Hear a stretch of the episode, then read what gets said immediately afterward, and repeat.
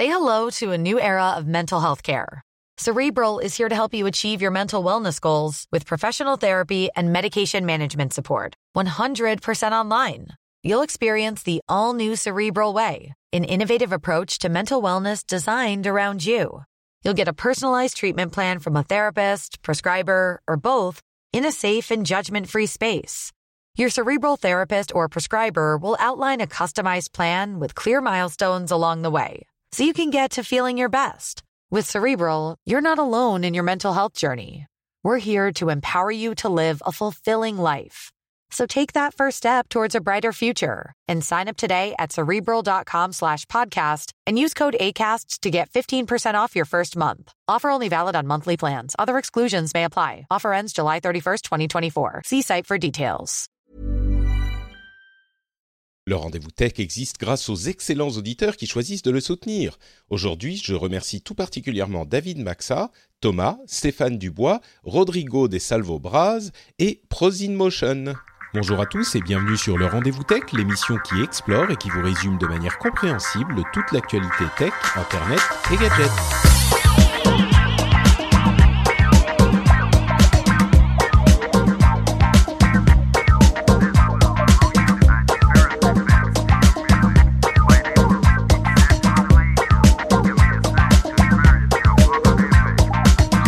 Bonjour à tous et bienvenue sur le Rendez-vous Tech, l'émission où on vous résume toute l'actualité tech, internet et gadgets. On écume tous les blogs, toutes les news, toutes les analyses et on vous en ramène le meilleur, la substantifique moelle, comme j'aime à le dire.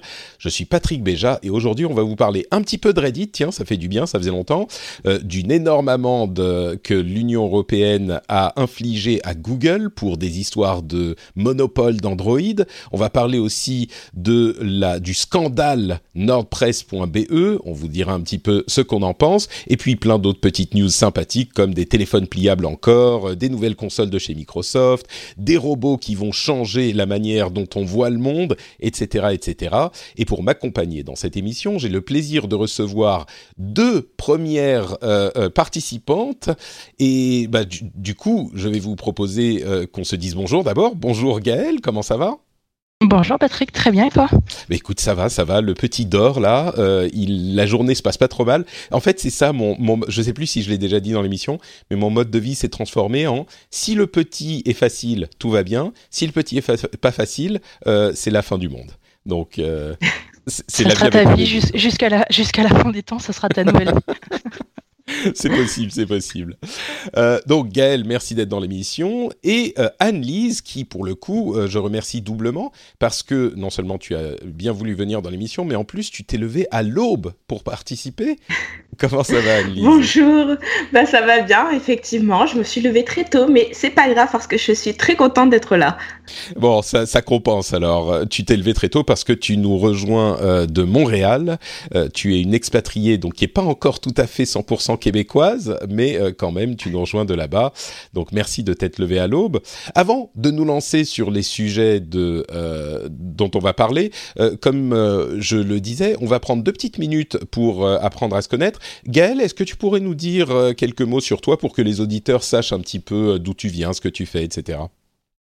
Eh bien oui, écoute, moi j'ai euh, plus d'une dizaine d'années d'expérience dans le, le, monde merveilleux du digital, euh, où j'ai travaillé pendant plusieurs années chez Microsoft, ensuite chez Criteo, euh, je suis passée par des régies publicitaires et enfin j'ai fini chez Google, que j'ai quitté il y a maintenant presque deux ans, pour monter ma propre boîte qui s'appelle Coude et qui est une plateforme ouverte d'éducation au numérique. Voilà, justement après mon expérience professionnelle, je me suis dit qu'il fallait éduquer nos enfants à toute la culture du numérique. Ouais, on en parle souvent dans les émission en plus. Euh, c'est vrai que c'est pas mal qu'il y ait des initiatives dans ce sens. Et tu me disais que tu travailles en plus avec les, les institutions euh, pour essayer de les aider à appréhender ces, ces nouvelles technologies. Donc euh, tu vas à la source, c'est parfait.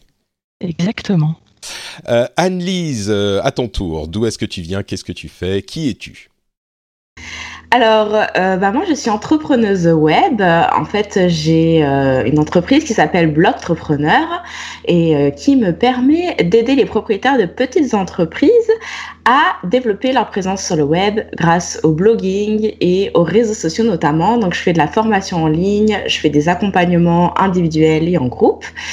Et euh, bah, en fait, je suis 100% en ligne. D'accord. donc, en fait, tu, tu aides euh, des petites sociétés euh, qui sont pas forcément, euh, qui connaissent pas forcément les outils nécessaires et la manière dont on se, dont, dont, avec laquelle procéder pour avoir une présence sur le web. Donc, c'est des sociétés qui n'ont a priori, j'imagine, rien à voir avec la tech que tu dois, euh, à, auquel tu dois tout apprendre. Ouais. Intéressant. C'est exactement ça. Peut-être qu'il y aura des anecdotes euh, que tu pourras nous raconter un jour sur euh, les certaines euh, choses que tu as entendues ou dû, dû, expliquer. Ça pourrait être amusant, je pense. Ici.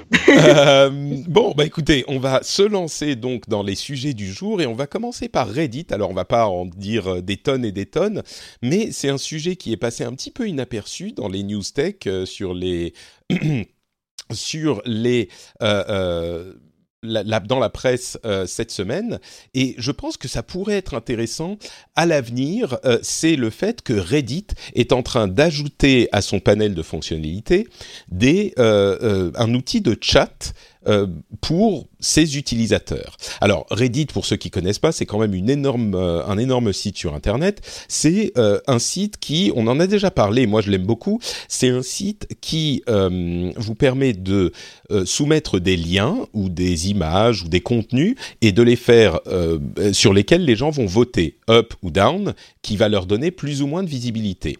Là où Reddit est vraiment intéressant, c'est qu'ils ont développé ce qui s'appelle des subreddits donc il n'y a pas uniquement évidemment une grande page, même si on peut voir la page générale, on peut aller aussi sur des subreddits qui vont euh, avoir des sujets spécifiques sur lesquels on va pouvoir fonctionner de la même manière, donc euh, mettre des liens et les gens vont pouvoir dire s'ils sont intéressants ou pas avec oui ou non, up ou down.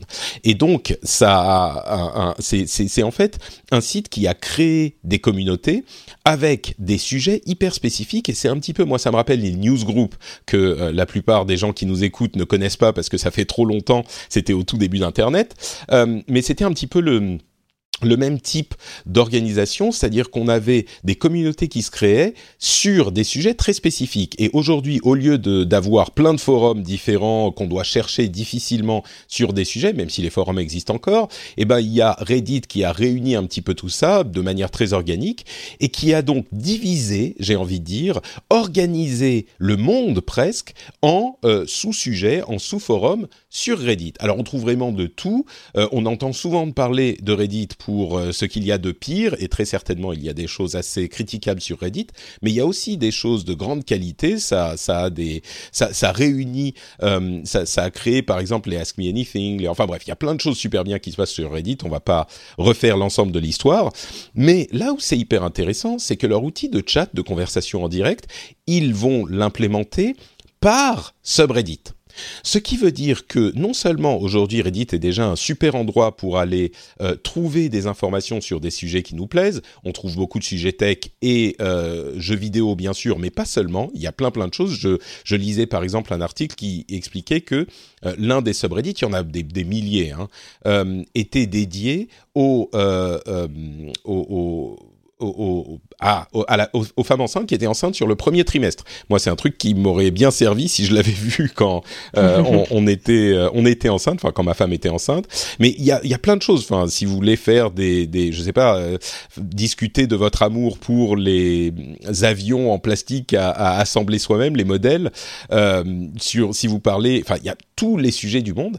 Et donc là, il y aura une chambre de chat, une chat room spécifiquement pour chaque sujet, pour chaque subreddit. Ce qui veut dire que on va avoir un endroit sur un sujet très spécifique où on pourra aller et discuter avec des gens en direct euh, qui auront des, des, les mêmes intérêts que vous.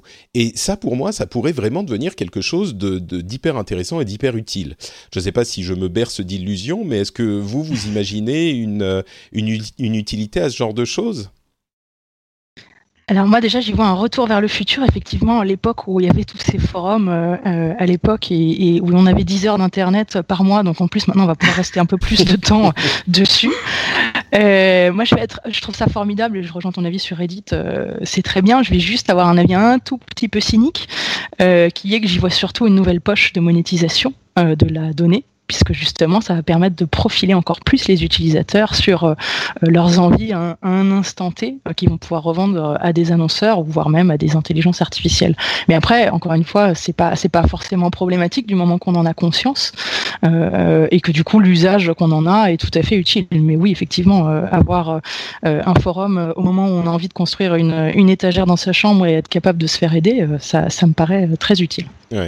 C'est alors pour le coup effectivement vous allez sur le, le, le channel de chat des euh, Xiaomi euh, Mi A2 qui vient de, de sortir euh, aujourd'hui d'ailleurs et là tout à coup vous vous retrouvez harcelé de pubs dans l'heure parce que c'est du temps réel donc c'est effectivement c'est ça peut être un outil de monétisation intéressant. Ouais. Annelise c'est un truc que tu utiliserais toi les les les chatrooms de ce type là alors, euh, j'avoue que moi, mon premier réflexe, euh, par exemple, si j'étais enceinte, ce serait peut-être pas d'aller chercher sur Reddit. Donc, euh, je sais pas exactement quel est le public cible pour ça, mais je trouve que sur le principe, c'est assez intéressant. ce qui serait intéressant de voir aussi, c'est à l'usage, parce que s'il y a des centaines de personnes, voire des milliers de personnes, j'ose pas imaginer ce que peut être la conversation au temps réel, en fait. C'est sûr. je sais pas, est-ce que ce serait comme sur Twitter où genre ça va tellement vite que si tu pars euh, 10 minutes, ça y est, t'as perdu le fil? Je pense que euh, il y a des, des, moyens de modérer ce genre de choses. Par exemple, sur des euh, sites comme Twitch, euh, bah, tu peux activer le slow chat, ce qui fait qu'on ne peut poster qu'un truc toutes les deux minutes. Mais mm. évidemment, quand on arrive à un, un niveau de population tellement important, bon, bah, effectivement, ça va, ça va se casser la gueule. Mais je pense que c'est pour tous les plus petits channels euh, que ça va être vraiment intéressant. Là où c'est encore gérable. Ouais. Et bien sûr, il va y avoir des problèmes de modération et machin et tout ça, mais enfin, ils ont déjà ce genre de problème, donc euh, je pense qu'ils. Oui, oui, tout à fait. Je pense qu'ils ont des... ils connaissent le principe des modérateurs, ça devrait aller. D'ailleurs, Reddit est à, à 99% géré par des modérateurs euh, volontaires qui, qui gèrent les subreddits et qui ont pouvoir de vie et de mort sur le subreddit. Donc. Bon. Mm. Euh, quoi d'autre Quoi d'autre? Donc passons euh, sur cette histoire de Reddit. Moi, je pense que ce chat donnera quelque chose, mais on verra. Et donc, parlons du gros sujet de la semaine. C'est cette amende qui a été infligée à Google, ou plutôt à Android, par les autorités européennes. Une amende de 4,3 milliards d'euros. Je ne sais pas comment ils sont arrivés à ce chiffre précisément, mais euh, ils, elles sont liées aux pratiques monopolistiques de Google dans le domaine, enfin avec euh, leur euh, système d'exploitation mobile Android. Euh, quand on dit monopolistique, il faut savoir que Android a 74% de part de marché en Europe. C'est pas le cas aux États-Unis, donc le problème se, passe pas, se pose pas dans les mêmes termes. je crois que dans le monde, Android est à 76% de part de marché, donc on est vraiment dans une situation où il y a une part de marché absolument majoritaire pour un constructeur ou un développeur. Et donc après une enquête assez longue, l'Union européenne a déterminé trois domaines dans lesquels euh, Google s'est rendu coupable de pratiques euh, euh, anticompétitives encore une fois, dû au fait qu'ils ont un monopole. S'ils n'avaient pas le monopole, bah, ça serait peut-être pas aussi grave. Mais voici les trois pratiques. Ils ont une, ils obligent les, les, les constructeurs à préinstaller des applications et la barre de recherche Google quand ils veulent utiliser euh, l'OS Android qu'ils développent, que, Google a développé. Donc euh, ce sont des applications comme... Euh, Chrome, le Google. En fait, c'est un petit peu plus précis que ça. S'ils veulent utiliser le Play Store, donc qui est l'application, le store pour avoir toutes les applications Android, ils doivent aussi euh, préinstaller Chrome, Maps, euh, enfin toutes ces applications-là. Ils sont obligés de le faire. Il y a aussi des deals qu'ils font avec les constructeurs ou avec des, euh, des, des sociétés de téléphonie mobile qui, qui préinstallent la recherche Google sur leur téléphone et qui attribuent une part des profits à ses partenaires. Donc, si vous êtes, par exemple, je dis au hasard, hein, euh, SFR et que vous sortez un téléphone exclusif SFR, si vous avez la barre de recherche euh, Google, eh ben, vous avez une partie des profits euh, que va générer ces recherches, que vont générer ces recherches.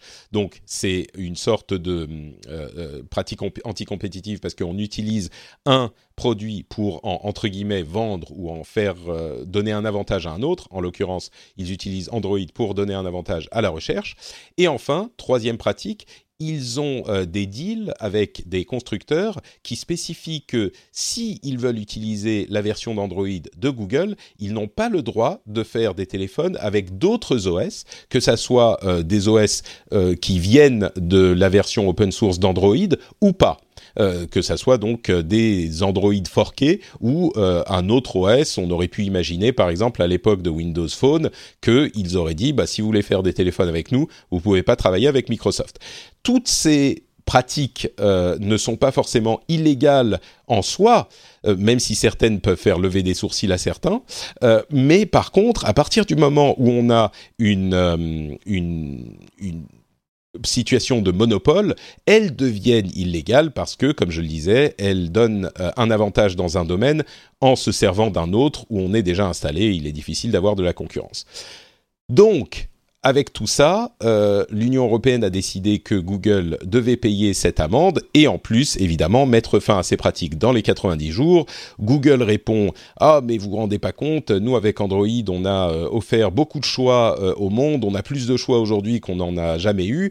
Ils arguent du fait, qui est pas faux, qu'ils ont aussi une version open source euh, d'Android que n'importe quel constructeur peut utiliser, forquer, modifier et utiliser euh, sans en rendre compte à Google.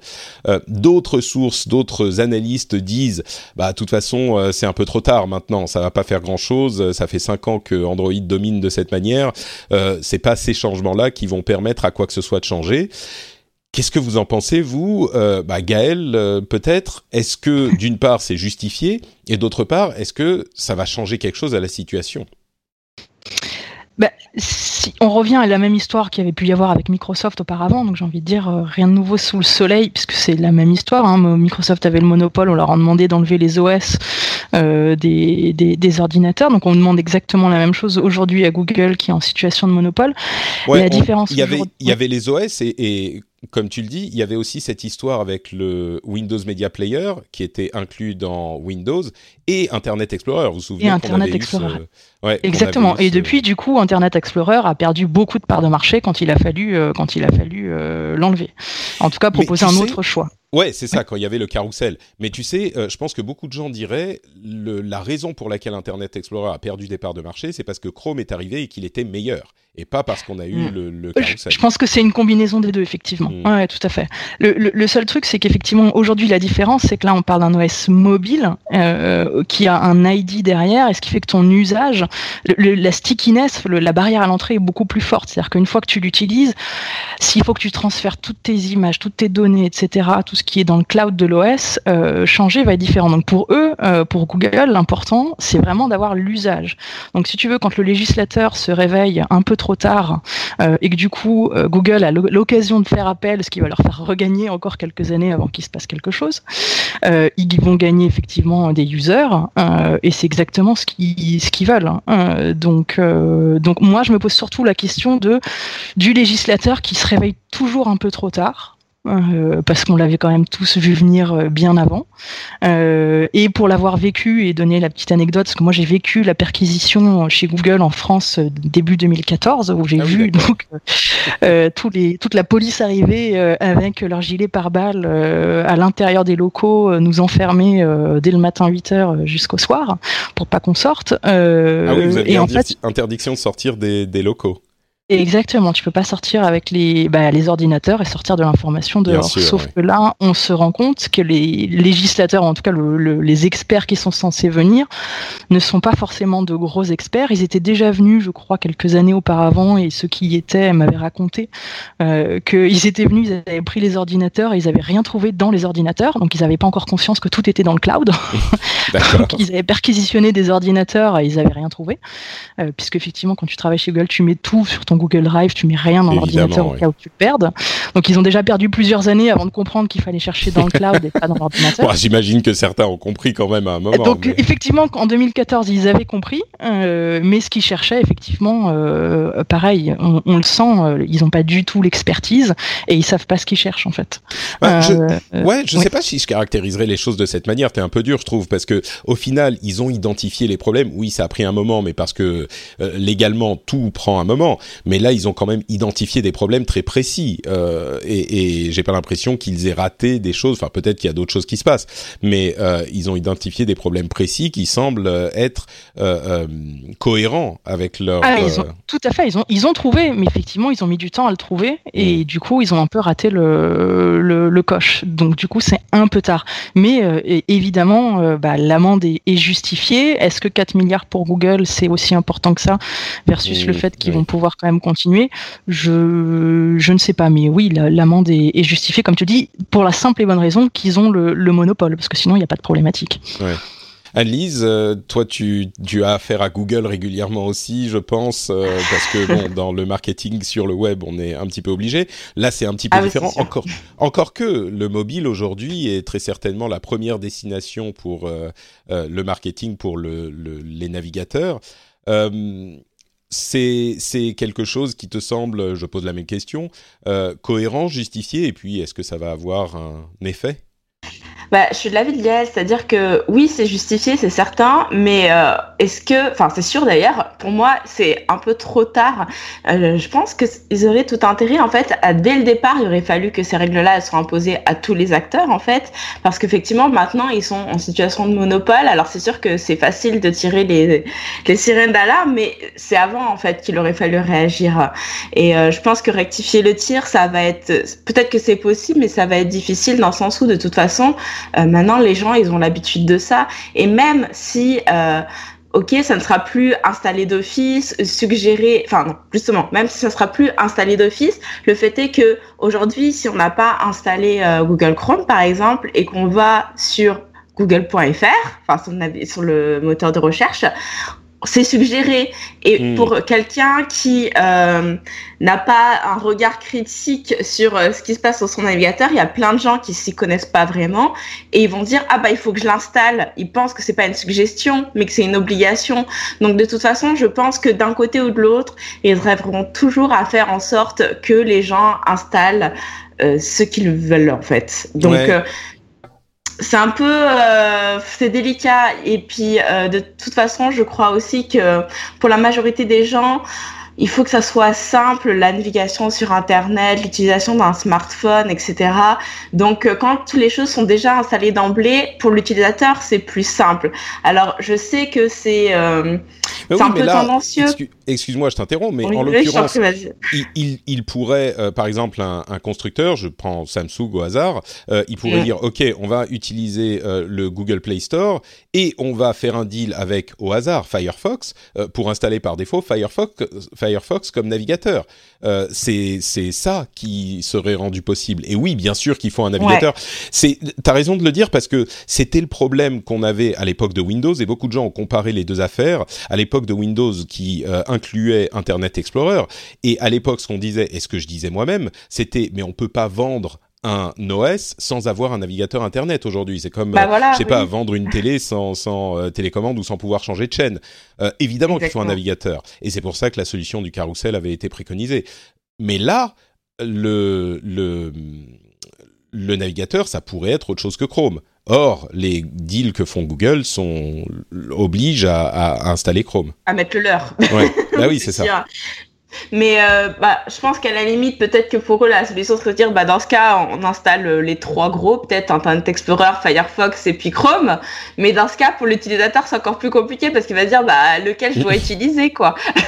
non, mais encore une fois, pourquoi est-ce qu'un un, un, constructeur ne pourrait pas dire, bah, je vais installer euh, Firefox ou Opera ou tu vois, et, et mm-hmm. n'en avoir qu'un? Euh, ça pourrait être effectivement un choix du constructeur et une recommandation du constructeur qui se positionnerait comme expert. Non, mais tu as raison, bien sûr. Et du coup, je vais prendre un petit peu le contre-pied parce que vous avez été euh, assez d'accord en disant que c'était justifié.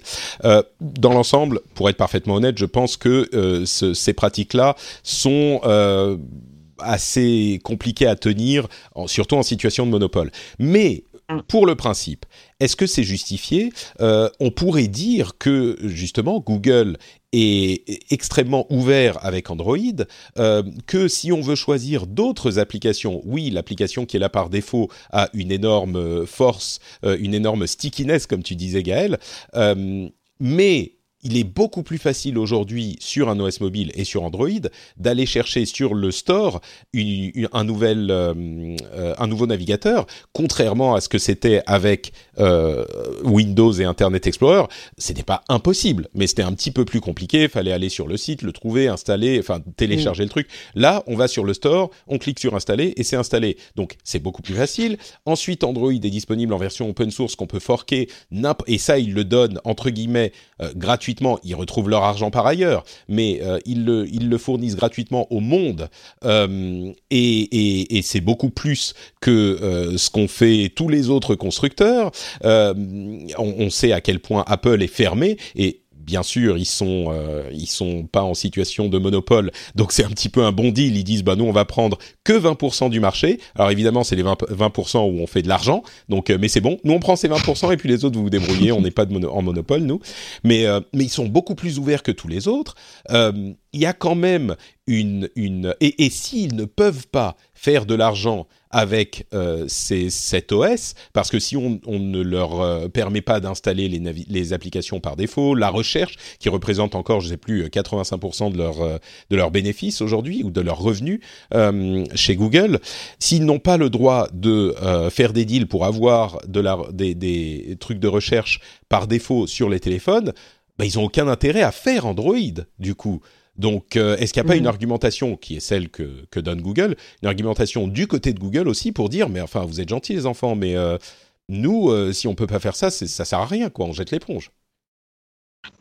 T'as as raison, et, et c'est ce que dit c'est ce que dit Sundar Pichai. Effectivement, c'est comme ça, qu'il se défend, où il dit effectivement, nous on a investi des, des milliards dans Android, on l'a filé gratuitement. Euh, après, c'est aussi leur ça a toujours été leur stratégie. Hein. C'est d'abord euh, je fais le produit, ensuite je suis gratuit et ensuite euh, je suis payant. Mais mais mais ça a un vrai intérêt pour la communauté des développeurs.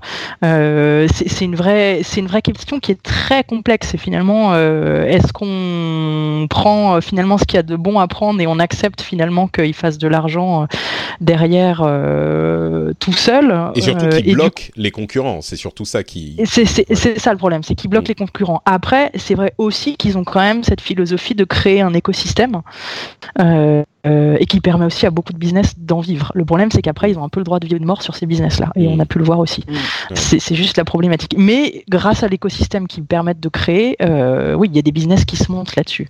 Mmh. Bon, je ne sais pas si on va réussir à résoudre cette question. Je crois qu'au final, c'est une question de, de où on va placer le curseur. Euh, je crois que Google fera toujours de l'argent en, gérant ce genre de deal, mais je pense aussi que malgré, alors il y a le monopole qui fait que les règles deviennent différentes, mais il y a quand même quelque chose, je dirais pour être bien équilibré, interdire à Google de faire des deals qui euh, imposent de préinstaller les, ces applications chez des constructeurs euh, qui utilisent Android, ça me paraît un peu beaucoup euh, comme, restriction. D'un autre côté, le fait que Google puisse dire, bah, si vous utilisez notre OS, vous n'utilisez aucun autre OS dans vos gammes de téléphone, là aussi, ça me paraît quand même beaucoup du côté de Google. Donc, s'il y en a un qu'il fallait choisir, je dirais, euh, il faut interdire à Google d'interdire aux constructeurs d'utiliser d'autres OS. Euh, est-ce qu'il faut interdire à Google de, de faire préinstaller ses applications quand les constructeurs utilisent le Play Store? Je suis peut-être un poil moins convaincu, mais en même temps, euh, cette question de monopole change tout, quoi, parce que c'est vrai que les constructeurs doivent utiliser Android aujourd'hui. C'est pas possible de ne pas proposer mm. un téléphone sous Android. Euh, Apple ne vend pas son OS à qui que ce soit, donc euh, de par le fait qu'il soit tellement présent, et peut-être que ça a joué hein, toutes ces histoires sur le fait que Windows Phone n'ait pas réussi à s'imposer. Je pense que Windows Phone avait d'autres problèmes, mais peut-être que ça a joué. Euh, bah, aujourd'hui, concrètement, ce type de contrat euh, qui impose aux constructeurs d'inclure les applications Google s'ils utilisent le Play Store, bah, ils sont obligés d'utiliser Android. A priori, ils sont vraiment euh, quasiment obligés d'utiliser le Play Store, donc ils sont obligés d'installer les applications par défaut. Donc ça consolide la dominance de Google. Donc, je me suis convaincu un petit peu moi-même. Je dirais, ok, Après, ce que, ce que dit Sundar Pichai aussi, c'est que finalement, si on les oblige à, à, plus faire ce type de deal, bah, ils rendront euh, Android payant. Euh, et c'est peut-être comme ça qu'ils font de l'argent. Hein. C'est peut-être aussi. Mais euh, c'est ça, mm. c'est que c'est le jeu aussi un peu finalement. Enfin, on utilise Android, donc évidemment que ça va avec toute la galaxie qu'il y a autour, quoi. Enfin, je pense que quelque part, c'est un peu hypocrite entre guillemets de notre part de s'en plaindre parce que, enfin si on consent finalement à utiliser ce système, c'est qu'on est OK d'utiliser les services qui vont avec. Et d'autant que pour le coup, il n'est pas impossible de télécharger d'autres applications qui hors Google, quoi. Donc, euh, bon, quelque part, je pense que c'est normal aussi qu'ils disent, bah attendez, euh, on vous offre plein d'autres solutions, on offre ça gratuitement, de quoi vous vous plaignez je comprends, ouais, ouais, non, mais je suis d'accord. Et, et, je pense que euh, si Android devenait payant, bah, ça serait peut-être pas la fin du monde, je sais pas. Mais en même temps, ils sont aujourd'hui tellement dominants que ça serait presque un hold-up, quoi. C'est, je, crois que c'est, je sais plus, je crois que c'est Anne-Lise qui disait, ils te proposent le truc gratuitement et puis finalement, euh, au final, ils te font payer. Bah là, c'est ça, ils proposent le truc gratuitement, ils inondent le marché et puis au final, c'est oh les mains. Euh, maintenant, c'est ce qui s'est passé avec Google Maps. C'est ça, ouais. Donc, mais, mais euh, le, fait qu'on puisse installer d'autres applications, c'est vrai que ça n'a jamais été aussi facile qu'avec ces OS d'installer d'autres applications et d'avoir euh, différentes options. Par contre, ça montre la force de l'installation par défaut. Ben, l'installation par défaut, euh, c'est obligatoirement, enfin, ça, ça a une influence énorme, énorme, et on s'en rend compte ici. Je crois que aujourd'hui, comme je disais, je me suis convaincu moi-même, peut-être qu'il faut effectivement essayer de, euh, comment dire, de relâcher un petit peu la prise qu'a Google sur euh, tous ces différents aspects de son OS. Si ça change les choses, si Android devient payant, et eh ben peut-être que c'est par ça qu'il faut passer, et, peut-être que du coup ça, ça aura l'effet j'imagine, qui est presque euh, escompté, qui est de diminuer la part de marché d'Android à terme et peut-être de permettre à d'autres OS de d'arriver. Encore que, bon, le but c'est pas ça. Le but c'est de ne pas euh, étrangler d'autres domaines avec la dominance qu'ils ont sur l'OS. Donc c'est vraiment ça le problème de, des abus de position dominante. Donc euh, bon bref, on n'a pas résolu la question. J'espère qu'on vous aura éclairé un petit peu sur euh, la nature des problèmes. si c'est pas le cas, je suis sûr qu'on en reparlera très bientôt parce que cette histoire n'est pas terminée. parlons un petit peu de nordpress.be. Tiens, alors cette euh, histoire arrive en parallèle de l'affaire Benalla, euh, que je vais pas trop commenter euh, parce que c'est pas une émission politique. Je vais juste dire quand même pour le cas où euh, ce que je vais dire ensuite euh, laisserait penser que je ne suis pas scandalisé par cette affaire Benalla, euh, je crois que comme l'ensemble de la France, et j'espère, quelles que soient vos affiliations politiques, vous êtes quand même assez outrés par ce qui s'est passé dans cette affaire et que vous souhaitez que toute la lumière soit faite, quand, comme on dit quand on est quelqu'un d'éduqué, sur l'affaire et qu'on aille au bout des enquêtes qui sont en cours. Donc ça, j'espère que c'est clair. Effectivement, c'est euh, évidemment quelque chose d'extrêmement grave et je crois que c'est une affaire d'État. Ceci dit, en parallèle de l'affaire Benalla que tout le monde connaît, il y a eu euh, une petite, euh, comment dire, une petite explosion de, de scandale avec Facebook et le site nordpress.be. Reprenons du début. De quoi s'agit-il? Qu'est-ce que c'est que nordpress.be c'est un site qui se présente comme un site parodique, humoristique, qui est en réalité un petit peu moins clean que ça. C'est un site qui est entre la parodie, qui est pas toujours très drôle, qui est simplement euh, des, des, trucs un peu outranciers, et de la fake news. Euh, je dis de la fake news parce que parfois ils mettent une, euh, ils utilisent des noms de domaine qui s'apparentent à euh, des noms de domaine existants. Par exemple, ils vont copier l'URL du canard enchaîné ou ce genre de choses, et ils vont mettre des gros titres qui sont outranciers sans forcément être drôles. Parfois, l'humour est discutable, mais parfois c'est carrément juste pas drôle. C'est juste un truc étrange qui est difficile à croire. Son créateur euh, se défend en disant qu'il essaye de faire réfléchir les gens et j'ai pas l'impression qu'il est vraiment d'affiliation politique. Euh, mais j'ai l'impression que c'est plus c'est plus un troll on va dire en tout cas ce qu'il écrit a l'air un petit peu trollesque plus que vraiment humoristique. C'est pas le Gorafi par exemple. Euh, peut-être qu'on peut essayer de de lire quelques quelques titres. Tiens je vais voir si je peux retrouver le site euh, tac, tac, tac. Alors, il a fait beaucoup de, de, bruit sur cette affaire. Il s'en délecte, on va dire. Euh, c'est euh, des titres du genre exclusif. La chaîne parlementaire a racheté les droits des guignols. Ok, d'accord. Et, et, généralement, il y a le gros titre et une ligne derrière. Et il en poste plusieurs par jour, parfois jusqu'à une dizaine. Euh, quoi d'autre? Euh, J'essaye de trouver des, des titres, euh, des titres qui, qui correspondraient à ce genre de choses. Bon, il y a que des trucs sur Benalla là. Ça fait genre, il y en a une quinzaine, même une vingtaine sur Benalla.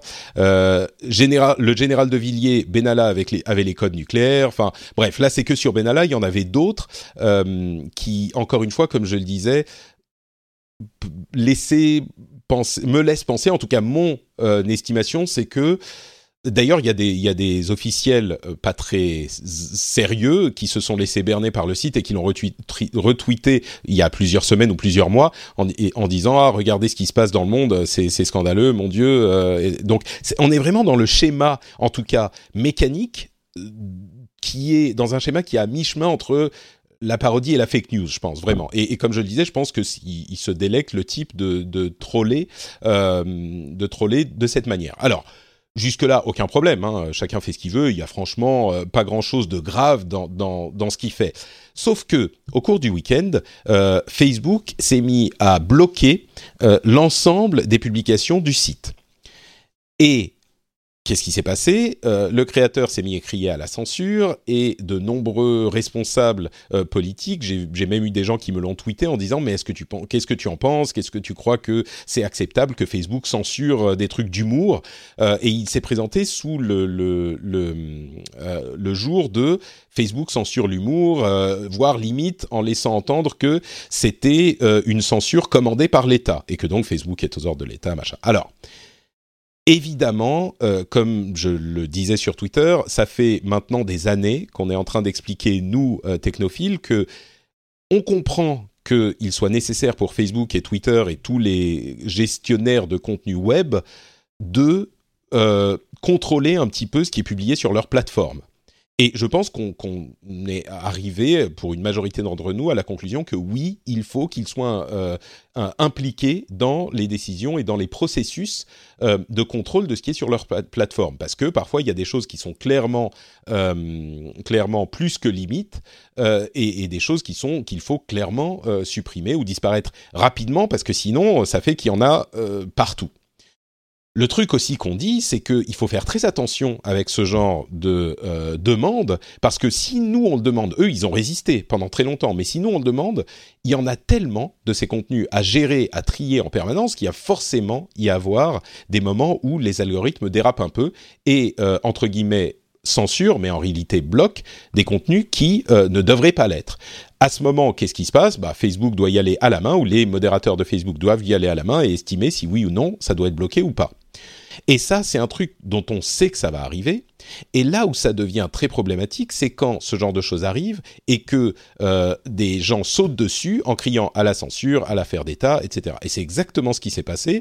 On a eu des responsables politiques euh, qui ont euh, hurlé à la censure et qui ont laissé entendre que euh, l'État était impliqué dans la chose, ce qui, enfin, franchement, si l'État voulait aller censurer des titres de presse, je suis pas certain que c'est nordpresse.be qu'ils iraient censurer. Euh, mais voilà, et, moi, ça m'a profondément irrité la réaction à ce troll en fait, ou ce semi-troll, ce, ce, gentil troll ou méchant troll, euh, qui fait tout un foin de son blocage oui, il pouvait se plaindre du blocage, mais enfin, il y a manière et manière de le faire. Peut-être qu'il a eu raison parce que ça s'est fait débloquer très vite, mais et euh, les gens qui euh, crient, au, qui tout de suite partent dans les plus grandes, euh, dans le plus grand catastrophisme possible, et, et qui n'ont rien appris en fait, justement des fake news qu'ils qu'ils dénoncent en permanence. Donc voilà pour le résumé un petit peu long de l'histoire. Est-ce que ce genre de choses, ce genre de réaction à de la pseudo-censure est inévitable ou est-ce que euh, on est dans un cas de censure? Est-ce que vous pensez que Facebook a, s'est d'abord dit bon bah c'est des fake news, on va les virer et puis ils ont fait marche arrière? Enfin, quelle vision vous avez de, de la chose peut-être, Gaël alors déjà juste effectivement je te, rejoins sur le besoin de transparence euh, qui va être euh, qui va être fait sur sur cette affaire.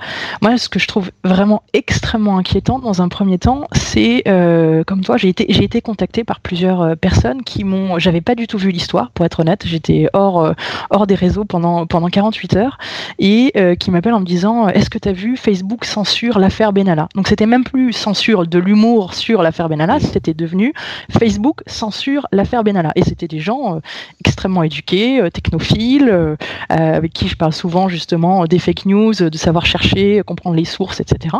et c'était déjà devenu ça. Donc moi je trouve ça extrêmement inquiétant de voir comment effectivement d'une information ça passe, enfin elle, se fait transformer, une fake news se fait transformer et devient de plus en plus une fake news et, et devient un, un, gros effet boule de neige extrêmement inquiétant parce que vraiment c'était devenu l'affaire Benalla est censurée par le gouvernement au travers de Facebook, etc mais c'est invraisemblable. Ça fait ça fait deux ans qu'on parle des fake news et de comment les, les, les comprendre, les expliquer, qu'il faut rechercher un petit peu plus loin, qu'il faut pas se fier aux gros titres, surtout quand ils ont l'air aussi.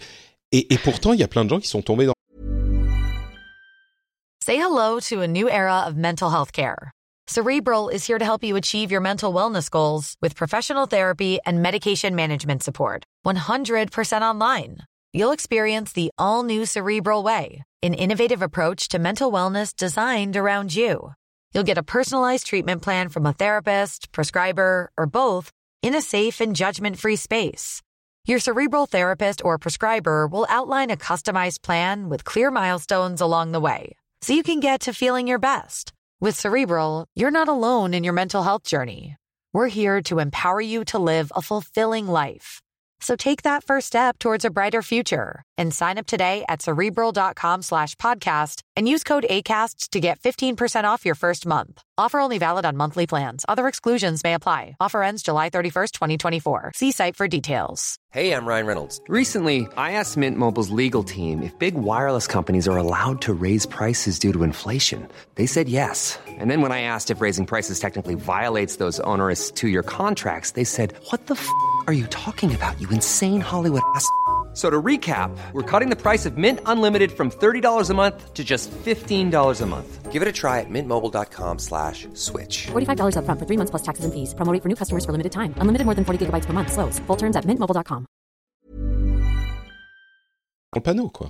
Et, surtout, je te parle vraiment de, de, voilà, pour moi, de personnes qui étaient vraiment très au courant des fake news, mmh. des sources, etc. Donc c'est là où je me suis dit, oula, il y a un vrai, vrai souci, parce que même ces gens-là se font avoir. Donc déjà, c'est le premier problème. Le deuxième problème que tu évoques aussi, c'est effectivement euh, la modération par les plateformes. Et ça, c'est un sujet extrêmement complexe parce qu'effectivement, euh, à quel point une plateforme a le droit de dire euh, et a la légitimité pour dire ceci est une fake news, ceci a le droit d'apparaître, ceci n'a pas le droit d'apparaître. Le problème, c'est qu'on n'est jamais content. Euh, on n'est jamais content parce que s'ils censurent, il y a toujours des gens qui vont crier que c'est de la censure et ils n'ont pas la légitimité pour le faire. Donc ils se sont toujours positionnés, que ce soit Facebook, Google, Twitter, en disant bah nous, quand il y aura une décision de justice, on censurera, mais sinon on n'a pas la légitimité pour le faire.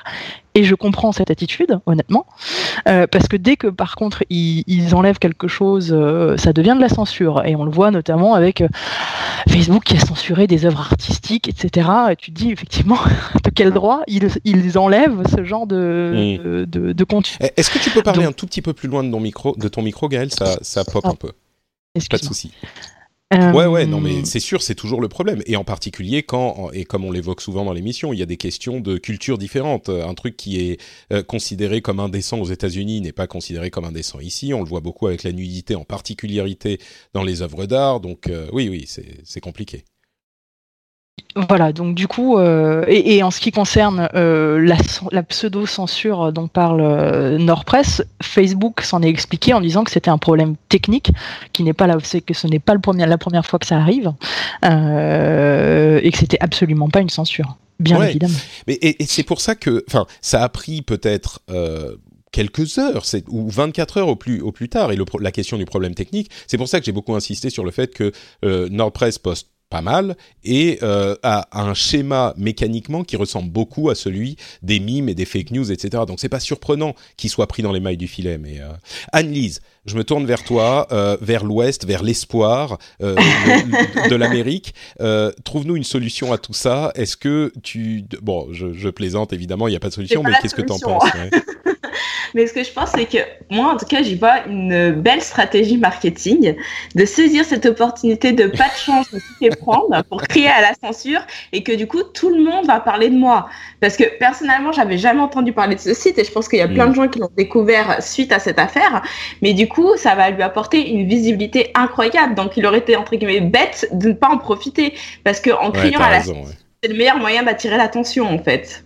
Ouais, bah on sent, on sent le, la professionnelle du marketing. Euh, c'est vrai que bon, Nordpress, peut-être que certains d'entre nous en avaient vaguement entendu parler à l'époque où je ne sais plus quel euh, euh, parlementaire avait repris une fake news ridicule en disant ah c'est scandaleux. mais franchement, on le connaissait pas. Aujourd'hui, c'est sûr que ce week-end, en tout cas, tout le monde connaît le, le site voilà. Nordpress. c'est pas faux. Et, et, et quand tu regardes les choses de son point de vue, lui il est un petit peu trollesque, il est un petit peu, euh, il veut un petit peu mettre des coups de pied dans la fourmilière. Je sais pas si on lui, peut lui prêter des intentions aussi nobles que ça, mais bon, euh, pour lui, c'est tout bénef. Et c'est effectivement, ça aurait été impensable de ne pas capitaliser sur cette, euh, ah bah sur cet accident. Ouais, ouais c'est une bonne, une, belle vision de, de, la chose à laquelle je n'avais pas forcément pensé en tout cas, il y a juste pour finir, il y a juste peut-être une solution quand même à tout ça, c'est quand même l'éducation et l'éducation numérique. Euh, c'est-à-dire qu'il faut éduquer bah, les enfants effectivement pour l'avenir, mais, mais nous aussi, les adultes, euh, à, tout ça. Et euh, on nous dit souvent, il faut tourner cette fois sa langue dans sa bouche avant de parler. il faudrait trouver cette source différente avant de avant de partager une information, tu vois, pour éviter ce genre de choses. Oui, complètement, complètement. Et euh, oui, non, mais je suis complètement d'accord. Et ce qui me déprime, euh, c'est effectivement que ça fait plusieurs années qu'on est victime de ce genre de tromperie et que au début, enfin, euh, fool me once, shame on you. Fool me 15 times, bah oui, shame on me, quoi. C'est, on se laisse prendre à chaque fois et, encore et encore. bon, j'ajouterai une dernière petite, un dernier petit commentaire qui, qui, qui vire un tout petit peu vers le politique, mais je pense qu'il est important à noter, c'est le fait que euh, tu disais, Gaël, je crois, euh, il y a toujours des gens pour aller gueuler sur tel ou tel truc. Moi, j'ai même tendance à dire que c'est toujours les mêmes qui euh, gueulent, qui sont outrés, qui crient au scandale sur tous les trucs. Je veux dire, on a eu beaucoup de gens, et je vais pas dire les noms, mais je vais citer les, les formations. On a eu beaucoup de gens euh, de, de, la gauche et de la droite à, leur, euh, à leurs extrêmes. Je sais que les France Insoumises n'aiment pas qu'on dise qu'ils sont d'extrême gauche, alors je vais pas le dire, mais euh, France Insoumise et Front National qui se sont construits une défense politique en euh, accusant la presse de tous les maux, d'être aux ordres du pouvoir, de dire qu'on n'avait pas une presse libre en France. J'ai eu des engueulades sur Twitter, pas des engueulades, des discussions sur Twitter avec des gens qui m'ont maintenu que euh, la France était euh, un pays qui n'était absolument pas libre de, de, sa presse, etc.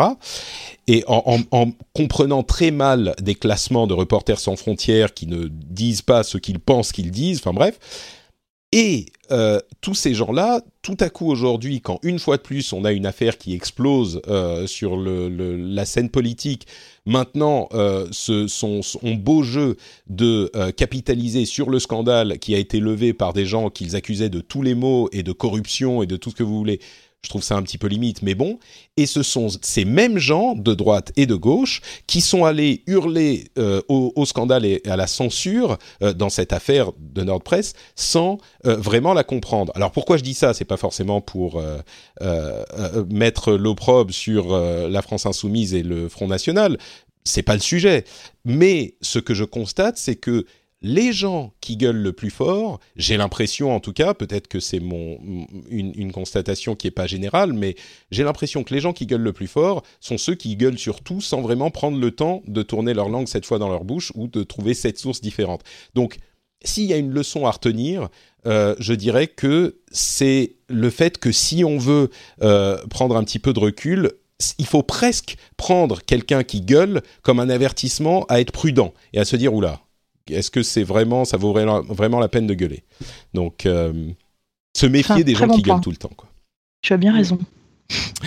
Bon, bah écoutez, on va avancer. Euh, après ces gros sujets, on va passer à notre partie news et rumeurs. Et avant ça, je vais profiter de notre petite pause pour vous dire, pour vous rappeler que l'émission est financée entièrement par Patreon. Et Patreon, c'est un système hyper sain, hyper... Alors là, qui ne fait scandale avec personne, que tout le monde approuve évidemment, euh, qui permet aux gens qui aiment certains créateurs, certains podcasteurs, certains YouTubers, de euh, bah, leur donner, leur financer euh, ce qu'ils font, ce qu'ils produisent. On peut donner la somme qu'on veut pendant le temps qu'on veut pour le nombre d'émissions par mois qu'on veut, dans le cas du rendez-vous tech. Euh, c'est très simple, vous choisissez de donner le prix d'un café ou le prix d'une bière ou ce que c'est pour euh, deux épisodes par mois par exemple, ou trois épisodes par mois. Et vous pouvez vous arrêter quand vous voulez. Vous allez sur patreon.com, vous voyez ce qui vous intéresse. Il y a des récompenses aussi qui sont accessibles, notamment l'accès au Slack. On s'amuse bien tous ensemble à discuter de, de tous les sujets. et vous vous abonnez, à la fin du mois, eh bien, vous êtes débité pour le nombre d'épisodes auxquels vous avez participé et vous avez la fierté, la joie, le bonheur euh, d'avoir euh, permis à cette émission d'exister. J'entends même euh, murmurer dans certains coins de l'internet que le fait de, de participer au financement du rendez-vous tech rendrait plus beau, voire plus intelligent. Je ne sais pas si c'est confirmé. c'est confirmé, c'est confirmé. D'accord, ben voilà, des, des, des, avis totalement indépendants. Et donc j'aimerais remercier aujourd'hui spécifiquement euh, Martin Sikink, Y Vigilant, Will O, William Picard, Dr Demand John et Franck Artero. Merci à vous tous et à tous ceux qui choisissent de soutenir l'émission. Bon, on va continuer avec des petites news rapides, un petit peu plus euh, tech, euh, j'allais dire bas du front, mais non, tech technophile et device avec Samsung qui sortirait enfin un euh, téléphone pliable comme un, pliable en, comment dire comme un portefeuille euh, l'année prochaine. Donc ça arriverait en, début d'année prochaine. Donc si vous rêviez d'un téléphone pliable, euh, attendez encore un petit peu parce que le téléphone Samsung pourrait arriver assez vite quand même d'ici 6-9 mois on va dire. Et c'est un 7 pouces. Donc vraiment un gros téléphone du coup mais qui est, qui est pliable donc qui prend pas beaucoup de place.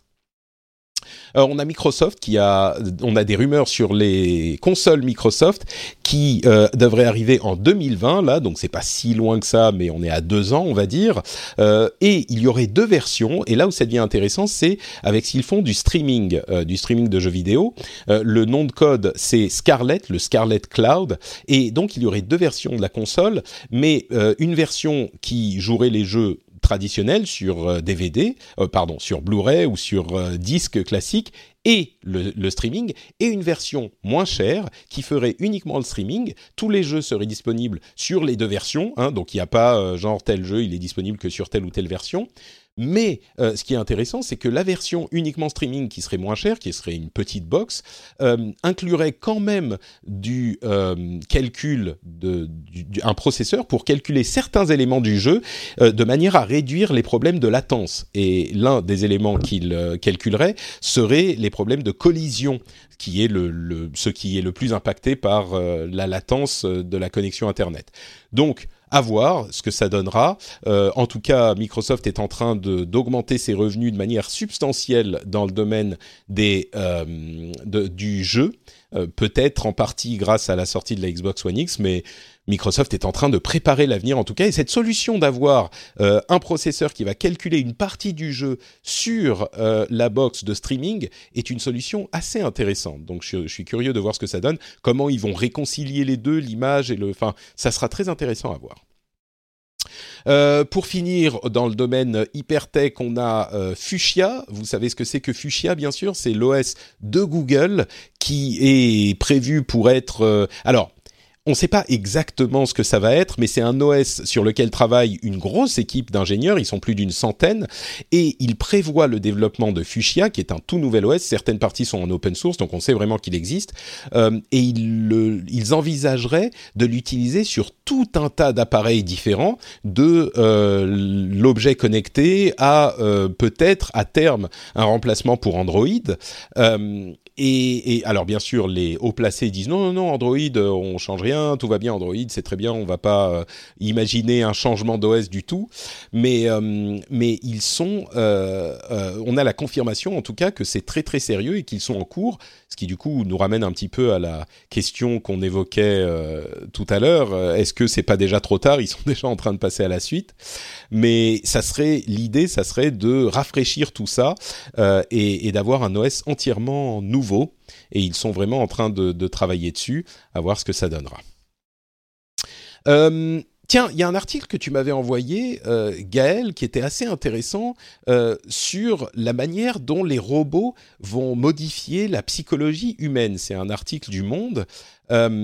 et, c'est Serge Tisseron, donc, qui est un, comment on peut dire, un robotologue, c'est un psychiatre, un, docteur en psychologie, qui, dit en fait de la même manière que la médecine ou euh, l'alimentation ont changé notre corps, euh, les robots et l'intelligence artificielle risquent de changer notre, notre psychologie. Et j'ai trouvé ça hyper intriguant, d'autant plus que je suis en train de lire euh, le cycle des robots de Isaac Asimov, donc ça m'a ça m'a vraiment marqué. Qu'est-ce qu'il qu'est-ce qu'il en pense de tout ça, Serge Tisseron? Alors écoute, euh, Serge Tisserand, en fait, il, là, l'article dont tu parles est une interview qui est basée sur son livre qui s'appelle Le jour où mon robot m'aimera, euh, qui est un livre passionnant à lire après, je te le, recommande si tu veux le lire derrière. Euh, et en fait, il, effectivement, il dit qu'il y a quatre domaines qui vont être bouleversés par euh, les intelligences artificielles ou les machines intelligentes, comme il le dit.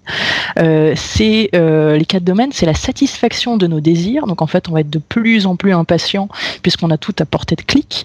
notre rapport à la solitude, hein, ce qui est déjà le cas quand tu prends le métro, tu vois que tout le monde était sur, sur, son smartphone, hein. euh, mais quand en plus ça sera une intelligence artificielle qui répondra, on aura de plus en plus de mal à être seul. Euh, la mémoire, évidemment, puisque notre robot pourra tout savoir pour nous. Et ce qui est intéressant aussi, c'est notre rapport à l'espace, euh, puisque déjà aujourd'hui avec les GPS, on n'est plus capable de vraiment situer. on n'est plus capable voilà, de situer dans le monde puisqu'on nous emmène d'un point A à un point B sans avoir besoin de réfléchir. Mais surtout, ce qui est intéressant dans son livre, il a plein de concepts qui sont passionnants. Je vais juste en reprendre deux qu'il évoque, qui sont les deux grands enjeux de la robotisation. La première chose, c'est l'empathie artificielle. Donc l'empathie artificielle, c'est quoi? C'est euh, la simulation de l'émotion, en fait. Donc les robots, avec une voix humanisée, les regards, les gestes, euh, bah, vont nous rassurer, c'est ce qu'il dit. Hein. L'IA fait peur, mais euh, l'empathie artificielle rassure. Et il parle du danger, en fait, du fait que du coup, on ait une empathie de l'homme vers nos robots. Et il prend l'exemple de l'armée américaine qui ont déjà des robots démineurs euh, et pour lesquels les, soldats en fait se prennent de, passion, je dirais, les traitent comme des animaux domestiques et sont même prêts. Il y en a eu qui sont allés carrément euh, essayer de sauver leurs robots démineurs. Euh, oh Donc c'est problématique. Du coup, l'armée américaine a, organisé un programme euh, pour euh, éduquer les soldats sur qu'est-ce que c'est qu'un algorithme d'intelligence artificielle pour démystifier tout ça et pour qu'ils arrêtent en fait de bah, d'avoir de l'empathie pour leurs robots. Donc ça c'est la première problématique. Et l'autre problématique c'est de savoir que si on, veut des hommes comme des robots, bah, on va finir par vouloir des hommes qui se comportent en robots. Euh, et donc du coup, ça aussi, c'est problématique. Euh, et il parle également des choix euh, préprogrammés justement par la vision du monde, bah, des des programmeurs qui vont gérer ces intelligences artificielles et cette empathie artificielle euh, et qui du coup euh, nous amène si tu veux au concept euh, de savoir en fait c'est pas l'IA en fait qui est une problématique mais c'est bien le problème de système de valeurs qui est associé par les concepteurs. Et pareil je vais te prendre un exemple plutôt très parlant c'est la voiture autonome. Si tu prends l'algorithme d'un véhicule autonome et qui doit choisir à un moment donné s'il va y avoir un accident, des piétons qui passent, une maman avec un bébé et, un mmh, petit enfant. exactement. Bah, du coup, qu'est-ce qui, quelle décision va être programmée? Est-ce que c'est les piétons qui vont être tués? Est-ce que c'est toi dans la voiture alors que c'est ta propre voiture? Est-ce que tu vas acheter une voiture qui va te tuer? Ou est-ce que c'est les assureurs qui vont dire bah, on veut le moins de dommages à la bagnole, donc programmez-nous quelque chose qui a une décision dans ce sens-là. Donc c'est vraiment extrêmement intéressant. Euh, et, ça porte, juste pour finir, sur le droit, euh, euh, justement, à avoir des systèmes ouverts, modifiables et reprogrammables, pour pas qu'on soit en fait limité par le programme de celui qui l'a conçu. Et je trouve ça passionnant. c'est vrai, on pourrait faire tout un, émission, tout un épisode sur, sur ces sujets et l'empathie qu'on peut avoir pour un, pour un robot est, quelque chose de vraiment problématique. C'est marrant parce que justement dans dans le livre que je suis en train de lire ou plutôt d'écouter, euh, j'écoute des livres sur Audible, c'est très euh, sur des, des audiobooks. Euh, il, il, parle à un moment du fait qu'il euh, y a un robot qui est humanoforme, humanoïde, et il, il doit se rappeler lui-même que euh, bah, c'est un morceau de machine, et bon, ça pose la question de la conscience, de la sentience, etc. Mais clairement, là, on n'y est pas encore. Et pourtant, euh, c'est vrai qu'on peut avoir une certaine empathie pour ces, pour ces bestioles. Il y a, tout plein de problèmes qui sont évoqués. Tu, parlais de la manière dont le, les gens vont euh, programmer les appareils ou les robots. Euh, dans le même type d'idée, on a vu depuis quelques temps euh, une série de levées de boucliers s'opérer contre la reconnaissance faciale. Alors là, c'est pas les gens qui programment les trucs, c'est à partir de la donnée euh, étant donné que on a, euh, enfin, les, la reconnaissance faciale est beaucoup moins euh, efficace pour reconnaître les personnes de couleur.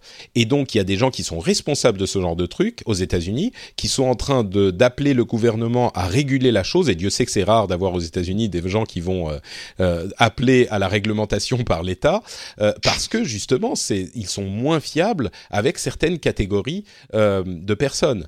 Et il y a un autre exemple qui a été pas mal relayé, qui on commence à s'en éloigner un petit peu, mais c'est quand même intéressant. si vous allez aujourd'hui dans Google euh, Traduction et que vous tapez certains, euh, enfin vous tapez des termes euh, qui n'ont aucun sens, eh bien, dans certains langages, il y a les traductions qui vont ressembler à des sortes de prophéties religieuses, euh, qui, qui n'ont pas de sens non plus, mais qui, qui ressemblent vraiment à des, des, des messages mystiques.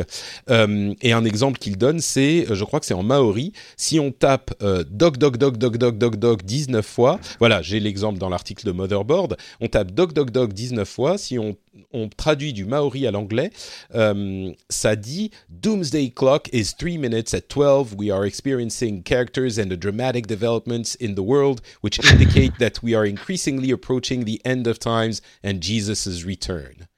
Et, le truc qui est vraiment intéressant là-dedans, c'est que on pense que la raison pour laquelle ça donne ça, euh, c'est que d'une part, les intelligences artificielles font des recherches récursives et essayent absolument de trouver un sens à euh, quelque chose qui n'en a pas. De la même manière que vous vous souvenez quand on avait fait notre épisode spécial sur le machine learning, on avait parlé des rêves de l'intelligence artificielle où ils essayaient de trouver euh, des patterns, des, des, des, des symboles qu'ils connaissaient dans du vide, et donc ça donnait des images complètement psychédéliques avec euh, des morceaux d'animaux, des morceaux de trucs qu'on reconnaissait. Et eh bien là, ils essayent de trouver du sens et l'une des raisons pour lesquelles on arrive sur ce type de, euh, de, de, discours, c'est que dans ces langues qui sont dans lesquelles on n'a pas beaucoup de textes qui existent dans les deux langues en fait, dans le euh, l'anglais et le somali ou l'anglais et le maori, eh bien l'un des textes qui est euh, disponible, c'est la Bible. Et donc ils ont utilisé notamment la Bible, d'autres choses, mais moins que dans d'autres langues parce qu'il y en a pas beaucoup, pour entraîner leurs intelligences artificielles et ça a donné ce genre de choses. Alors facile de comprendre que c'est un petit peu du, du n'importe quoi, mais il n'empêche que ça donne vraiment cette euh, ça pointe du doigt le fait que euh, il faut faire attention à comment on fait la sauce parce qu'au final ça détermine le goût quoi. J'espère que cette euh, il y a un autre point aussi qui était souligné dans l'article sur euh, un peu le côté domination possible de la machine sur l'être humain et justement au mm. travers de l'exemple de la voiture autonome sur le fait que normalement donc c'est automatique mais que l'être humain derrière est censé pouvoir réagir dans certaines situations. Et que euh, donner l'exemple que si au bout de trois fois eh bien euh, la personne ne réagissait pas parce que elle est en train de regarder je sais pas quoi sur son téléphone ou en train de faire une sieste du coup la machine la voiture pourrait exiger que la prochaine fois que le véhicule est pris, eh bien, ce soit la commande manuelle. Donc, un peu une hmm. sanction, en fait, de la machine sur le comportement de l'être humain. Et je trouve que ça, c'était quand même un, un, enfin, un risque qui était dénoncé, qui était vraiment intéressant parce que, du coup, ça joue sur la culpabilité, enfin, la machine ouais, c'est la sanction ouais. quoi. Ouais. mais c'est c'est je pense que tous ces sujets sont hyper intéressants et on va se plonger dedans euh, dans les années à venir euh, et, je pense qu'on apprend. Euh, il y a un des éléments qui est hyper intéressant, euh, qui est celui de la mémoire. Euh, l'une des, manières dont notre psychologie va être affectée, comme tu le mentionnais, Gaël, c'est le fait qu'on va plus avoir besoin de se souvenir de quoi que ce soit, et on le dit souvent quand on parle du net, on va dire ah bah oui, on peut si toute information est à portée de de, de, de doigts sur notre smartphone, bah on n'a plus besoin de se souvenir des choses. Et voilà, les jeunes d'aujourd'hui, ils savent plus rien, machin moi, à chaque fois, ce que ça me rappelle, c'est le fait qu'il fut une époque où on ne pouvait pas euh, conscrire notre connaissance dans un livre. Et ce qu'on savait, eh ben, c'est juste ce qu'on avait dans la tête. Et quand les livres sont arrivés, c'était d'une certaine manière une méthode pour euh, vider ce qu'on avait dans la tête, les histoires, les, enfin à l'époque c'était peut-être que des, des, des, histoires, mais certaines connaissances techniques, etc. Et les mettre dans un livre pour pas avoir à tout avoir dans la tête en permanence et pouvoir se référer à un livre. Est-ce que finalement c'est complètement différent? Je crois que on va apprendre beaucoup de choses, euh, ce qui marche et ce qui marche pas. Et c'est hyper important que des gens comme Serge Tisseron s'y intéressent et surveillent les choses. Et d'ailleurs, il y a, je l'ai appris il y a pas longtemps, euh, un comité dans l'Union européenne qui s'intéresse à euh, la robotique. et qui définit ce que c'est qu'un robot, définit justement la manière dont la responsabilité, notamment pour les voitures autonomes, comme vous l'évoquiez toutes les deux, doit être euh, attribuer, euh, comment définir ce que c'est qu'un robot, donc à, quel degré d'autonomie, quel apprentissage, etc. Comment est-ce qu'il apprend, est-ce qu'il a des senseurs, est-ce que et il y a un, comité dans l'Union européenne qui s'intéresse déjà à ces sujets. Je pense que c'est hyper important qu'on le fasse, quoi.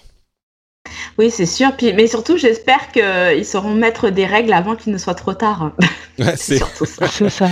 Mais je crois que d'une certaine manière, c'est difficile de mettre peut-être toutes les règles. Des règles, oui, mais est-ce que ça sera les bonnes avant qu'il soit trop tard? Est-ce qu'on va pouvoir avoir les bonnes règles avant de se rendre compte de quels sont les problèmes qui sont posés? Je crois que c'est la marche du progrès. On a forcément des accidents mm. et on est en train de le vivre aujourd'hui avec les, fake news. Moi, j'espère, j'ose espérer que tous ces problèmes de fake news, c'est des problèmes qui se posent maintenant parce qu'on apprend à utiliser tous ces outils euh, de communication et que dans 10 ans ou 20 ans, on saura comment ça marche et on aura d'autres problèmes qui se poseront à ce moment. Mais est-ce que c'est inévitable? Moi, je crois. Mais je crois aussi que ça se. Ça, ça, on apprend, quoi.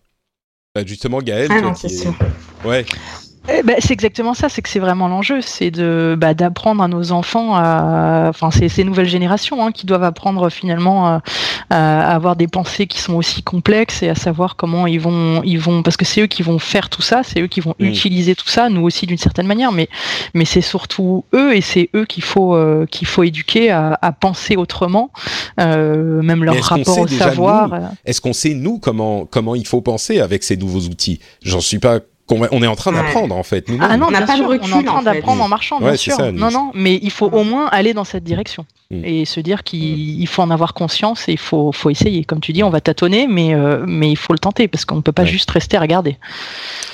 Bon, euh, un petit peu plus enthousiasmant, Best Buy, vous connaissez peut-être cette chaîne euh, de, de, vente d'électronique aux États-Unis, qui on pensait. Au Canada aussi. Et au Canada, ben, tu, tu, tu, vas peut-être faire tes courses chez Best Buy euh, régulièrement.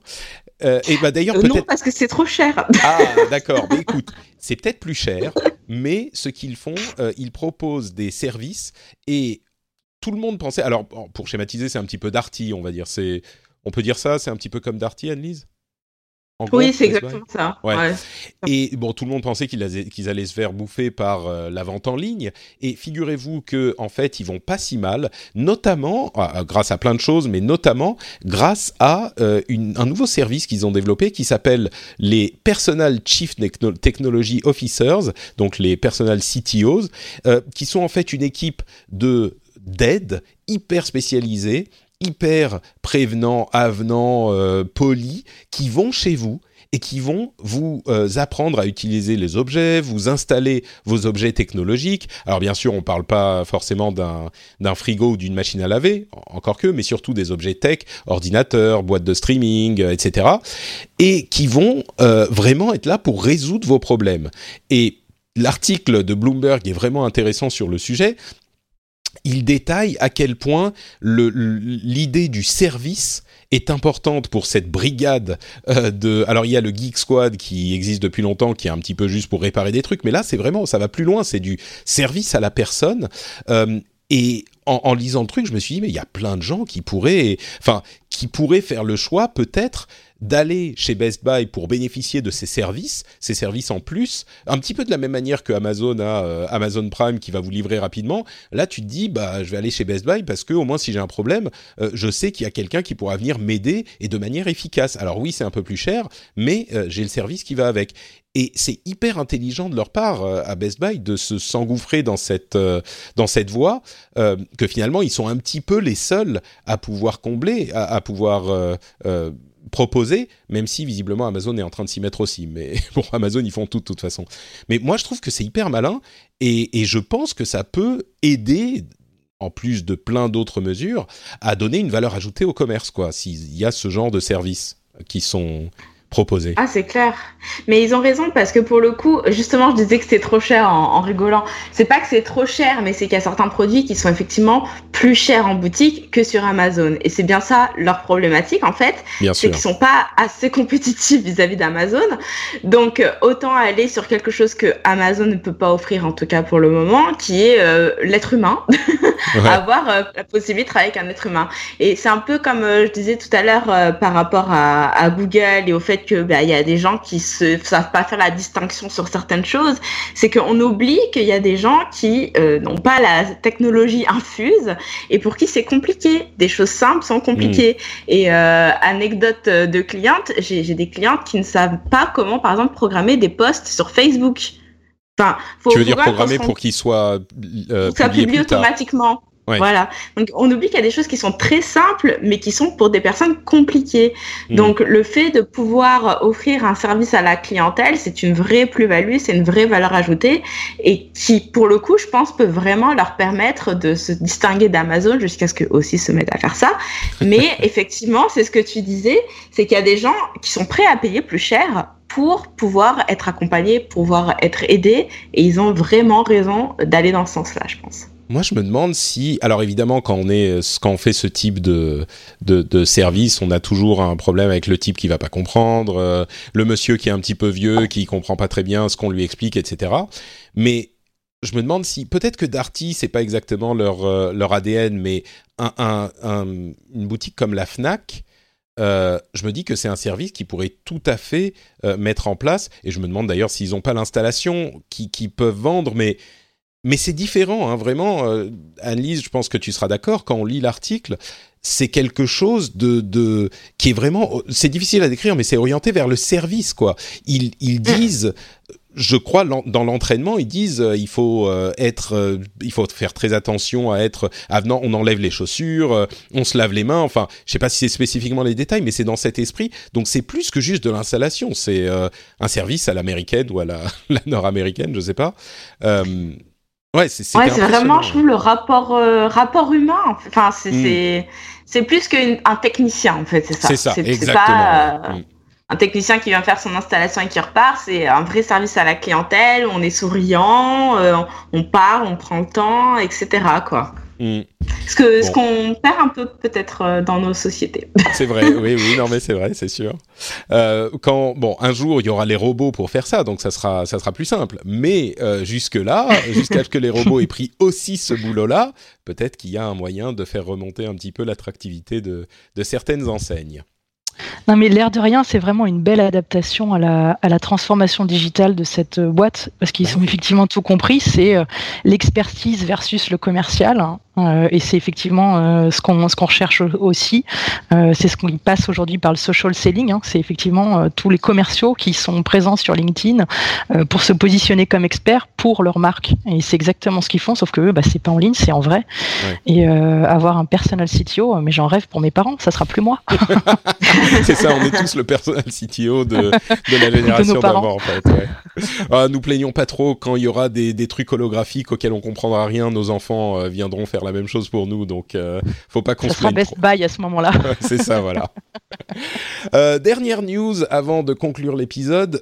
Netflix a lancé un partenariat avec une chaîne de radio qui s'appelle SiriusXM aux États-Unis. C'est de la radio, si je ne m'abuse, par satellite. Enfin, un truc, bon, un réseau de radio spécifique. Et ils vont lancer une chaîne de comédie en janvier 2019 et c'est une chaîne Netflix. Et du coup, j'ai vu ça et je me suis dit mais est-ce que Netflix serait en train de développer un service de radio en plus en parallèle? Alors là, c'est qu'un coup d'essai, c'est en partenariat avec SiriusXM etc. Moi, ça me paraît euh, ça sent vraiment comme un truc qu'ils font en, en coup d'essai pour peut-être lancer un, un service supplémentaire à Netflix qui serait, j'espère, inclus dans l'abonnement, euh, qui serait en fait une série de chaînes de radio peut-être et, et pourquoi pas, enfin à partir du moment où ils ont besoin de contenu, euh, peut-être même des podcasts. Euh, et donc là, je- j'envoie un message à Netflix euh, pour un million de brousouf. je veux bien vous vendre les. Alors un million par émission. hein. J'en ai quelques-unes, donc mais mais c'est pas. Donc euh, donc voilà, mon prix Netflix c'est un million. Euh, est-ce que tiens c'est une bonne question. Est-ce que un million ça suffirait pour me faire? Non mais si quand même. Et puis je continuerai sur Netflix, ça va, c'est sympa comme marque Netflix. Bon, très bien. Ah bah oui. Oui, ça va. un million, mais par émission hein, quand même. Je, je ne me vends pas à bon marché, messieurs dames. Bon, très bien. Euh, on pourrait évoquer d'autres choses. Euh, il y a un, standard qui est en train d'être établi pour les casques de réalité virtuelle pour les utiliser avec un seul câble et tout le monde y participe. Donc euh, peut-être que les prochaines générations seront utilisées avec un seul câble. C'est pas mal. On n'aura toujours pas énormément de contenu, mais ça c'est une autre histoire. Euh, Google, Facebook et Microsoft et Twitter et d'autres sont en train de travailler à un processus de transfert de données euh, qui serait entre autres compatible avec la, euh, le RGPD, donc qui permettrait de transférer ces données d'un service à l'autre de manière transparente. Donc ça c'est une, une bonne chose et c'est pas ça a commencé avant le RGPD, donc je sais pas si c'est à cause de ça ou pas, mais bref ils sont en train d'y travailler, donc bonne initiative. Et puis, euh, dernière petite remarque avant de conclure, euh, en Russie, le législateur a proposé une loi qui nécessiterait tous les sites euh, qui ont plus de 100 000 visiteurs de supprimer immédiatement les commentaires ou les contenus qui ont des, données euh, inaccurate, donc qui ne sont pas exactes, inexactes, voilà. Alors, merci de justifier, enfin d'expliquer ce que c'est que inexact pour la Russie, ça va être sympa. Euh, les amendes sont de 800 000 dollars, ils iront pas avec le dos de la cuillère. hein. Euh, il faut les supprimer en 24 heures ou alors payer 800 000 dollars.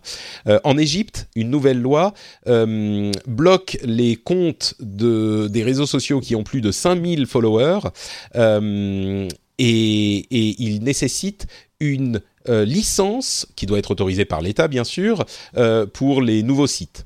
Donc euh, voilà, c'est une tendance, on en avait déjà parlé de trucs comme ça dans euh, certains pays d'Afrique.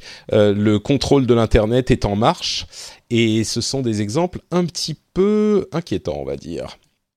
Il faut rester vigilant. Bon, bah voilà, c'est la fin de notre épisode. Merci à toutes les deux d'y avoir pris part. Avant de se séparer, comme toujours, j'aimerais vous donner quelques minutes pour que vous nous disiez où on peut vous retrouver sur Internet. Commençons par Anne-Lise, tiens. Alors euh, moi, on peut me retrouver sur blogtrepreneur.com, blogtrepreneur avec un E. À la fin, sur, oui. euh, à la fin. On peut me retrouver sur bah, Facebook, euh, Twitter. Je suis aussi sur iTunes puisque j'ai un mon petit podcast bien modeste à côté du tien. Et puis sur YouTube aussi. Magnifique. Donc, blogtrepreneur avec un E à la fin. Euh, Gaël, pour ta part. Eh bien, écoute, donc moi, tu peux me retrouver sur notre site qui est coude.fr, donc C-O-O-D.fr. Et C'est dessus, c'est- il y c'est a facile, c'est comme cool et good. Donc, euh, mais t'as tout compris, c'est exactement la raison en plus du nom. Parce Bah, que je sais, good j'ai fait mes les enfants et c'est good pour les parents ou les enseignants qui veulent le bien de leurs enfants. Je te remercie de le dire. Donc voilà, et sur euh, bah, Twitter forcément, euh, Facebook, euh, voilà, et sur, euh, c'est tout à peu près. Très bien. ou par email, gaël@coup.fr. Super. Bah, je- j'aurai les liens vers vos comptes Twitter de toute façon dans les notes de l'émission, donc vous pouvez partir par là pour essayer de trouver ce, tout le reste de ce dont on a parlé. Pour ma part, c'est Note Patrick sur Twitter et Facebook et Instagram. Si vous voulez voir des, magnifiques photos de euh, mon petit animal de compagnie qui a six mois, pour lequel euh, j'éprouve une empathie euh, croissante. Euh, et bien sûr d'autres choses aussi. hein, Il n'y a pas que ça. Donc c'est Note Patrick. Vous pouvez retrouver les notes de l'émission sur frenchspin.fr et surtout venir commenter si on a dit des choses intelligentes, intéressantes ou au contraire euh, horripilantes et inexactes. Vous pouvez venir nous corriger euh, sur frenchspin.fr. Évidemment, si vous voulez soutenir l'émission, vous savez qu'il faut passer par patreon.com slash rdvtech. Le lien est dans les notes de l'émission également. Je sais que vous êtes euh, à la plage, euh, vous avez le sable entre les orteils, il fait chaud, mais le, le temps, vous savez, même sur votre téléphone portable, vous euh, vous isolez euh, un moment à l'ombre pour euh, pour essayer de combattre vos vos brûlures de comment ça s'appelle? J'ai oublié. Coup de Coup de soleil. voilà, merci. Ça fait longtemps que j'en ai pas eu de coup de soleil. Euh, pour combattre vos coups de soleil, et ben pour vous distraire un petit peu, pour vous occuper, vous pouvez aller sur le site et choisir, donner euh, une petite somme, toute petite, un, un dollar ça suffit euh, par épisode si vous le souhaitez, un petit peu plus si vous le souhaitez, et soutenir de cette manière cette émission, lui permettre d'exister. Ça serait extrêmement euh, sympathique de votre part, au moins de, de penser à la chose, de le considérer, de vous poser la question. Ça fait X temps que j'écoute l'émission je la trouve vraiment sympa. Est-ce que je voudrais la soutenir? Si la réponse est non, ok. Si vous dites, bon, ouais, franchement, ça en vaut pas la peine, c'est pas très cool, ok, pas de problème. Mais si vous dites, ah, elle est pas mal quand même cette émission, ça me fait passer un bon moment, ça me fait plaisir quand je la vois arriver dans mon flux de podcast, et ben dites-vous que peut-être ça vaut le coup euh, de soutenir un petit peu. Et bien sûr, vous pouvez euh, recommander l'émission à vos amis, à vos collègues, leur dire mais tu comprends pas la tech, euh, tu es toujours en train de euh, poser les mauvaises questions, tu penses que les fake news c'est des pas c'est des pas fake news. Écoute cette émission, tu comprendras tout, des smartphones aux réseaux sociaux, en passant par la réalité virtuelle et la blockchain. Et ben voilà, c'est tout simplement en une heure à peu près, toutes les semaines dans le rendez-vous tech, donc vous pouvez recommander ça à vos amis. Merci à vous tous de nous écouter. Merci encore à Gaël et Anne-Lise euh, de nous avoir rejoints, en particulier Anne-Lise qui s'est réveillée à l'aube, comme on le disait. Merci à toutes les deux. Et euh, ah oui, oublié de dire, la semaine prochaine, ça sera un épisode spécial euh, sur un sujet bien spécifique, donc pas d'actualité, mais j'espère que ça sera un, un épisode qui vous plaira. C'est peut-être un peu inattendu, comme celui qu'on avait fait sur la l'agriculture. C'est un sujet que beaucoup se disaient que ça les intéresserait pas, et ils ont trouvé l'épisode vraiment intéressant. J'espère que ça sera la même chose pour l'épisode de la semaine prochaine. Après ça, je serai sans doute en vacances, donc il y aura peut-être des autres animateurs qui vont venir envahir l'émission et imprimer leur personnalité au rendez-vous tech. On verra ce que ça donne. J'ai un petit peu peur, mais je serai de retour très bientôt, évidemment. Et dans tous les cas, l'émission ne s'arrête pas, même pendant l'été. Donc merci à vous tous de nous écouter et à très bientôt. Ciao, ciao